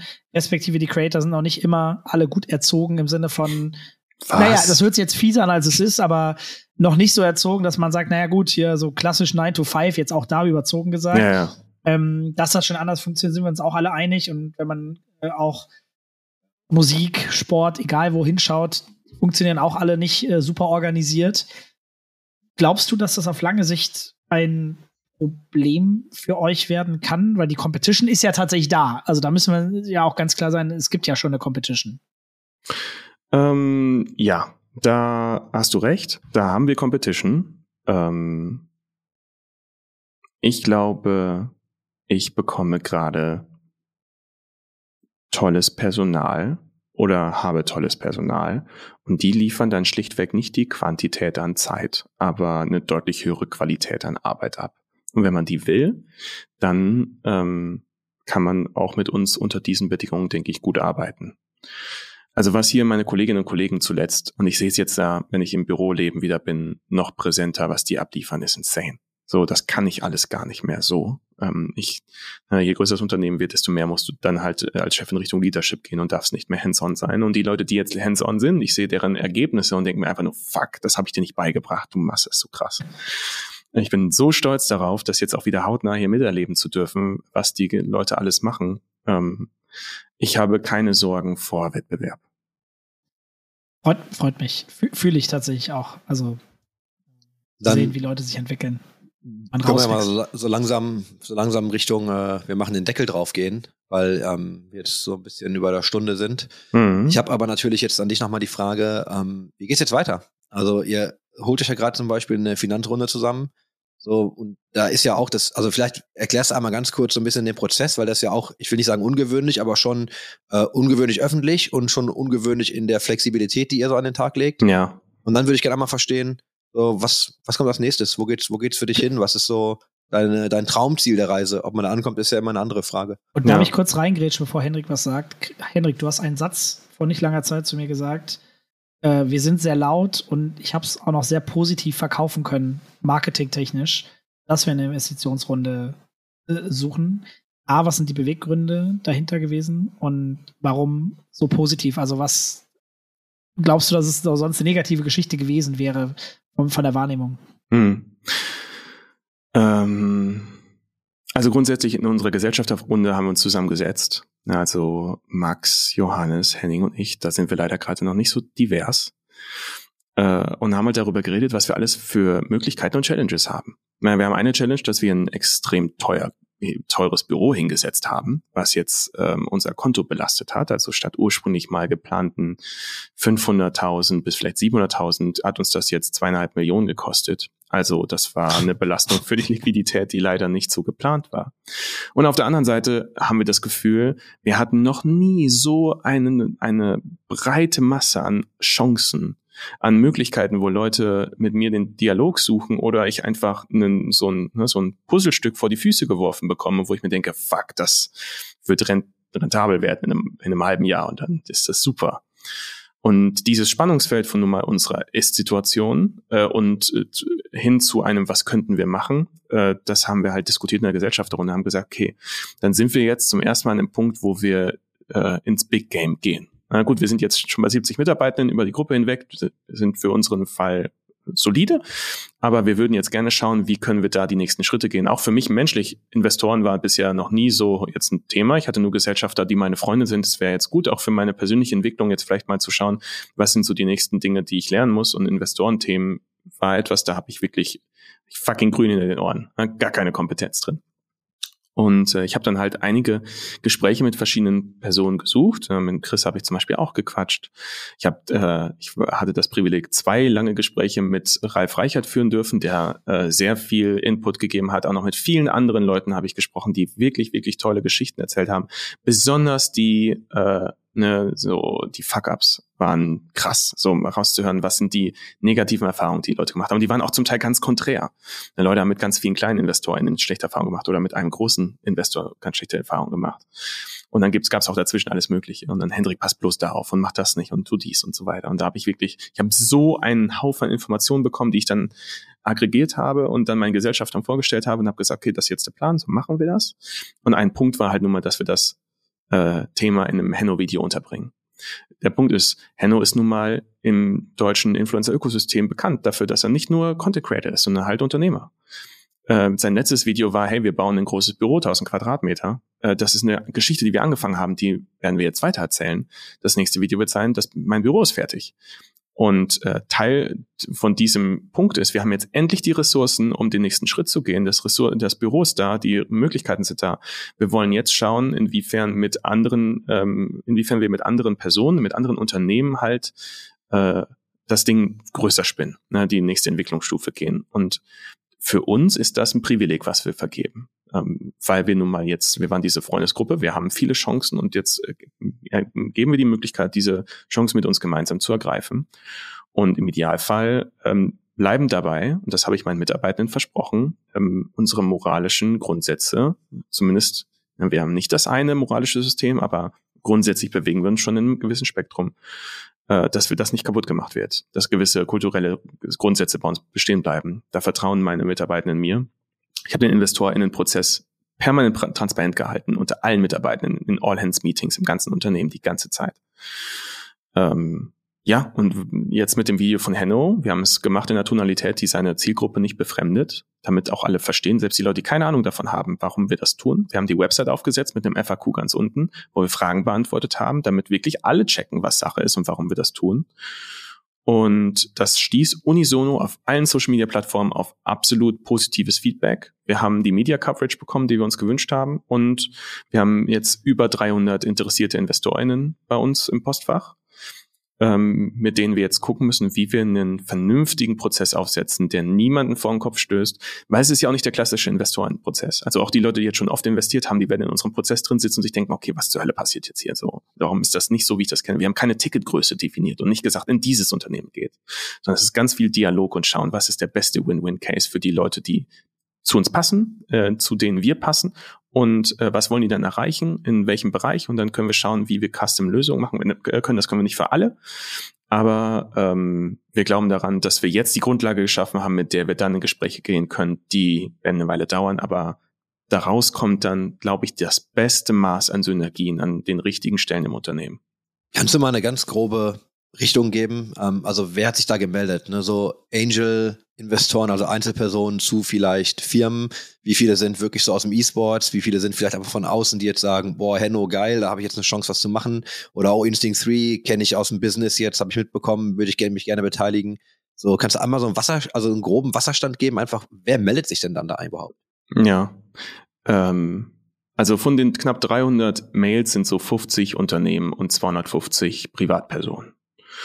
Ähm, das ist so erstmal das, das haben wir auch abgefragt im Prozess, von daher, das weiß ich. Und dann habe ich mir die Listen halt jetzt mal angeschaut. Wir haben die ein bisschen kategorisiert. Ähm, wir haben halt ganz viel Investmentunternehmen innerhalb der 50 die halt das jetzt äh, ne, als gute Chance betrachten. Wir haben aber auch Unternehmen aus verschiedenen Branchen da, die sich auch einfach Synergieeffekte mit uns ähm, wünschen, was genau ja auch etwas ist, was wir uns gut vorstellen können. Vielleicht haben die irgendwelche Betriebszwecke in ihren eigenen Unternehmen, die perfekt passen würden zu einem Betriebszweck, den wir haben, oder zu einer Neugründung, die wir uns vorstellen können. Und dann haben wir halt diese 250 Privatpersonen, von denen sicherlich auch einfach ein paar Henno-Fans dabei sind. Ähm, aber wo ich jetzt auch schon gesehen habe, da sind auch viele ähm, UnternehmerInnen und Unternehmer drin, die habe ich selber auf LinkedIn und die kenne ich und die führen schon erfolgreich Unternehmen, die sind schon, haben eine lange Karriere hinter sich, wo ich ähm, mich glücklich schätzen könnte, von ihrer Erfahrung in der Branche oder generell in Unternehmensführung profitieren zu können auf Gesellschafterniveau. Von daher, ich würde sagen, wir haben einen Rumpf an Fans mit unterschiedlichsten finanziellen Möglichkeiten. Dann haben wir eine, eine gute Menge an ähm, Unternehmen aus verschiedenen Richtungen und dann haben wir auch nochmal ein gewisses Maß an wirklich sehr erfahrenen Unternehmerinnen und Unternehmern, die ähm, persönliches Interesse haben zu investieren und die auch den Erfahrungsschatz mitbringen. Du hast gesagt, dass ihr Customized-Lösungen erarbeiten wollt durch viel Dialog. Mhm. Dennoch habt ihr sicherlich irgendwie Parameter oder einen Bereich, in dem ihr euch bewegt.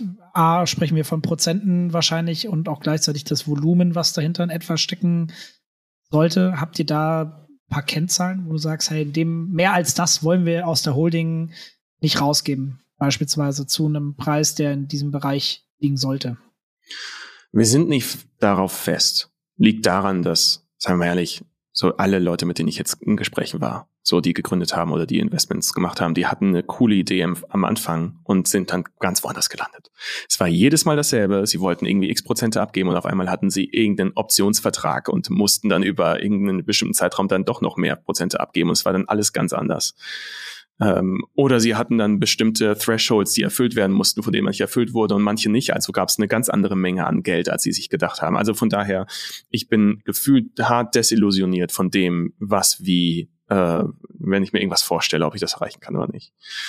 Aber ganz allgemein, Leute in die Holding reinzulassen, ist für uns erstmal die größte Hürde emotional menschlich. Das ist unser Selbstverwirklichungsvehikel von Freunden, da Leute mit reinzunehmen, das das kostet uns ein gewisses Maß an Überwindung.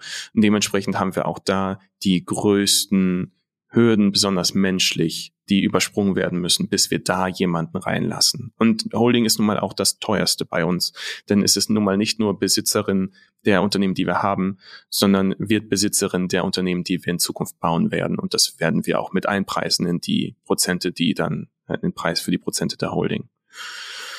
Bei Eintracht Spander und Instinct 3 ist der Schnack ein anderer. Da ähm, kann man theoretisch einfacher reinrutschen, ähm, besonders weil wir halt als Holding immer noch den Hauptanteil besitzen werden. Davon gehen wir aus. Aber auch da würde jemand jetzt sagen, ich möchte gerne einen Großteil von einem der anderen Unternehmen kaufen. Und die Rahmenbedingungen in, in, vertraglich stimmen, dass wir über bestimmte Stimmrechte, über bestimmte ähm, Hürden, äh, Prozenthürden oder sonst irgendwas gehen muss, äh, dass wir da das Maß an Kontrolle behalten, damit wir ein guter Arbeitgeber bleiben, damit ich mein Versprechen meinen Mitarbeitenden gegenüber erfüllen kann, dann ist das nicht, denk, nicht äh, ausgeschlossen, dass wir auch Mehrheit von etwas abgeben. Ähm, grundsätzlich, wenn es jetzt ums Monetäre geht, wir würden gerne, um das zu machen, was wir in Zukunft machen wollen, ähm, in Richtung schon eines, na, jetzt mal einfach nur grob siebenstelligen Betrags in der Holding mit reinspülen, wäre gut für die Ideen, die wir haben, damit wir vielleicht ein, zwei, drei Wünsche mal angehen können, als was jetzt Neugründung oder Visionen angeht. Ja. Glaubt ihr, es hilft euch, dadurch, dass ihr eigentlich relativ offen seid, auch so, wie ihr miteinander umgeht? Du sprichst ja jetzt auch hier eigentlich sehr offen über ganz viele Themen und auch so, wie ihr euch ja auf Socials verkauft, also auch über Kampagnen und wie du schon sagst, wie ihr es auch verpackt habt, äh, in dem Video zum Beispiel. Glaubst du, das hilft euch auch dabei, dann auch die richtigen Leute reinzuziehen? Also, dass Leute schon verstehen, okay, das hier ist echt anders und ich muss mich da auch darauf einlassen. Und dann, wie werden jetzt die Gespräche für dich? Also was glaubst du, wie geht's da weiter? Weil da, gerade da hast du es auch schon wieder genannt mit, ja, wir haben ja noch Werte. Die Werte wollen wir natürlich auch gerne beibehalten. Das ist ja ein Riesenthema, ne? gerade wenn du Investmentgelder mit reinnimmst. Ja. So, wie gehst du damit um? Wie glaubst du, wird das jetzt für euch? Also ist es ein Vorteil, dass ihr einfach seid, wie ihr seid und auch immer euch gar nicht so nach außen verbiegt? Oder glaubst du, das wird jetzt einfach ein ganz anderer Schnack, weil plötzlich da so harte Business-Terms auf den Tisch kommen? Oder was ist so deine Erwartung? Ich glaube, es wird ein anderer Schnack und ich glaube, es kommen harte Business-Terms auf den Tisch. Äh, ich denke, muss, ich muss äh, als Geschäftsführer von jetzt einem gut laufenden Unternehmen irgendwo unternehmerisch dann auch erwachsener werden und dann damit leben, dass ich äh, auch unter solchen Terms arbeiten können muss. Von daher, ich glaube, das wird passieren, da komme ich nicht drum herum. Das ist der genannte, ich sag mal, so nächster Entwicklungsschritt, auch für mich dann menschlich äh, das zu können. Und das ist fein. Ich glaube, wir haben auch Leute angelockt in dem Prozess, die nicht unbedingt unsere moralische Grundlage haben, die einfach nur glauben, das ist ein guter Invest. Die wollen wir auch gern da, ich glaube, wir sind ein guter Invest. Also ähm, da habe ich ehrlich gesagt selber keine Zweifel. Da müssen wir halt jetzt trotzdem am Ende filtern, welche Menschen denn wirklich mit uns klicken und welche nicht. Wir haben ähm, in der Vergangenheit immer mal wieder mit Unternehmen gesprochen, die bei uns investieren wollten, bevor wir diesen Pro Prozess aufgesetzt hatten. Und da gab es schon welche, die einfach haben gar nicht zu uns gepasst. Und es gab andere, die passen gut zu uns, so wo wir das Gefühl haben, da könnten wir mit heiraten und fühlen uns wohl. Ich glaube, und das ist jetzt einfach grundlegend, ich bin in der stärksten möglichen Verhandlungsposition, die ich mir erarbeiten konnte. Ich habe von keinem anderen meiner anderen Gründer unter, unter äh, Geschäftsführer oder sonst irgendwas gehört, die 300 Investmentinteressenten haben, jetzt mal egal in welchen Größenordnungen die agieren. Ich habe eine hohe Nachfrage erzeugt Und ähm, diese Nachfrage agiert jetzt erstmal im Rahmen der Spielregeln, die wir definieren. Und ähm, wenn dann da jetzt Leute mit dabei sind, die uns gerne Geld geben wollen, zu Konditionen, die uns nicht gefallen, dann werden wir halt sagen, danke. Ähm, ah, dann sind wir nicht das richtige Unternehmen. Diese Einfachheit dieser Entscheidung hätte ich nicht, wenn ich nur drei potenzielle Investorinnen hätte. Von daher, ich glaube, bis zu diesem heutigen Punkt haben wir unsere Karten so gut gespielt, wie es geht, beziehungsweise haben diesen Prozess so sauber und solide und zielführend aufgesetzt, wie es geht. Und jetzt kommen die, all die individuellen Gespräche, all die Bewertungen und Prozesse, die da dranhängen, die super komplex werden, einfach weil so vieles in den verschiedenen Richtungen. Und da müssen wir jetzt unsere Hausaufgaben machen, äh, Hausaufgaben machen und damit gut umgehen. Dann äh, wünsche ich dir an dieser Stelle einfach extrem viel Erfolg. Wir Danke. hatten ja einen, einen sehr lauten, und ich meine damit die Lautstärke, einen sehr Mhm. lauten Start in diesem Podcast. Oh ja. Sie sind sehr sachlich und ruhig geworden. Ich finde, du strahlst eine unheimliche Ruhe aus. Hendrik, in dem, was du sagst und wie du es sagst. Und das meine ich, das meine ich ernst. Also es ist, äh, das ist schon ähm, anders als andere Gespräche, die wir haben. Äh, Du wirkst auch jetzt gerade, du wirkst sehr ruhig, du wirkst sehr durchdacht. Ne? Das ist schon ähm, anders. Ich mag das. Und für alle, die sich wundern, ich muss es leider einfach nochmal sagen, als Dennis ja am Anfang auf seinen Tisch gehauen hat, er hat sich tatsächlich aus dem Call gekickt. Ach, Also das er hat sein- mich so er hat sehr, sein- Mann. Er hat sein Setup zerschossen. Er war videotechnisch weg, er war audiotechnisch weg. Deswegen ähm, habt ihr eine Weile nichts mehr von ihm gehört. Es Ich habe hab euch ja noch gehört und ich konnte theoretisch auch noch sprechen. Ich konnte nur nicht sehen. Ich dachte mir, wenn ich jetzt eine Stunde lang nicht sehe und nicht den Stop-Button drücken kann als derjenige, der recordet, Ja, was ist Ehrlich. die Lösung? Ich habe Ja. einfach weitergesprochen, ne? Das war Das übrigens perfekt. Das habe ich Du mit hast- Christian auch per WhatsApp so abgemacht. du hast das sehr professionell gehandelt ähm, in diesem super professionellen Podcast. Es Übel war, professionell, ja. es war mir ein, ein Fest mit dir. Hast du denn noch ähm, ein Thema? Haben wir eine Frage nicht gestellt? Oder hast du letzte Worte, wo du noch sagst, ey, das würde ich jetzt einfach gerne mal loswerden? Mm, Ich glaube nicht unbedingt. Ich denke mir, so, was, okay. mich, was mich freuen würde, ist einfach, ne, wir hatten mal dieses GeschäftsführerInnen-Treffen unter uns, wo wir dann wirklich mal so über Geschäftsführer in Themen gesprochen haben, die uns schwer fallen, so wie sind die Challenges im Alltag und so. Ich hätte das gerne langsam wieder. Das wäre Ja, toll. du hast doch mitbekommen, dass ich doch jetzt den sozialen Abstieg mitgemacht habe und ich habe doch keinen Geschäftsführerposten mehr in dem aktuellen Ich, Unternehmen, dem ich, ich rede auch mit Dennis, ja. Ich wollte gerade sagen, das ist auch die Dennis-Show. Weil bei dem anderen, ich meine, ich darf für meine Das- kleine GmbH ja auch nicht mitmachen, aber Ja. weißt Ja, du, aber Chris, ist hast so, du nicht eine eigene Firma noch gegründet? Hab ich. Kannst du dich Ja, ja, aber nicht die noch ist ja- Geschäftsführer nennen? Ja, Ja. darf ich. Das ist aber, ja, kann ich. Da bin ich so ein, da bin ich so ein, da bin ich so ein LinkedIn ähm, CEO, weißt du, der halt Ah, irgendwie, ja, ich Berater, alleine. Geschäftsführer. Ja, es war ja, ist eine. Beratungs GmbH tatsächlich, aber ich wollte auch damit nur sagen, dass ich doch, ähm, ich bin ja nicht mehr so cool wie ihr. Tut mir leid. Das ist okay. Ich würde mich aber freuen, wenn ich trotzdem mitkommen darf. Und ich meine, vielleicht möchte der, ich lerne ja gerade beim Dennis, er hat ja auch einen echt guten Podcast, wie ich gehört habe. ähm, Du bist ja ich auch übel. bezahlter Praktikant. Finde ich richtig geil übrigens, dass der Dennis so eine coole Show hat und ich dabei sein darf. Ähm, tatsächlich, äh, ja, war das, das war echt cool. Das war ein gutes Ding. Fand ich auch echt schön. Ja. Vielen, vielen Dank auch von meiner Seite, Hendrik. Äh, jetzt erstmal, ich würde sagen, eine schöne Restwoche, schönen Abend. Vor allem euch, äh, beziehungsweise uns dann auch gleich, Chris. Ne? Wir sehen uns gleich. Wir sehen uns gleich. Äh, Denn wir haben ein Essen. genau, ja, mal essen. Wahrscheinlich, wahrscheinlich darf, darf, dürfen wir diese Folge hier noch schneiden. Wir werden es sehen. Äh, wir müssen diese Folge auf jeden Fall Ja, schneiden. ich gehe auch stark davon aus. Deswegen äh, vielen, vielen Dank, dass ihr heute mit dabei und es ist wart. übrigens Dienstag 18.15 Uhr und die Folge Yes. geht live in äh, unter sechs Stunden. Vielen, vielen Dank geht jetzt schon mal an den anderen Chris raus, der gerade dann, der es dann irgendwann gleich schneiden und hören wird. Deswegen äh, vielen Dank an alle. Schön, dass ihr wieder zugehört habt. Spielekeller 52 mittlerweile schon. Schönen Abend und bis bald. Tschüss. Tschö.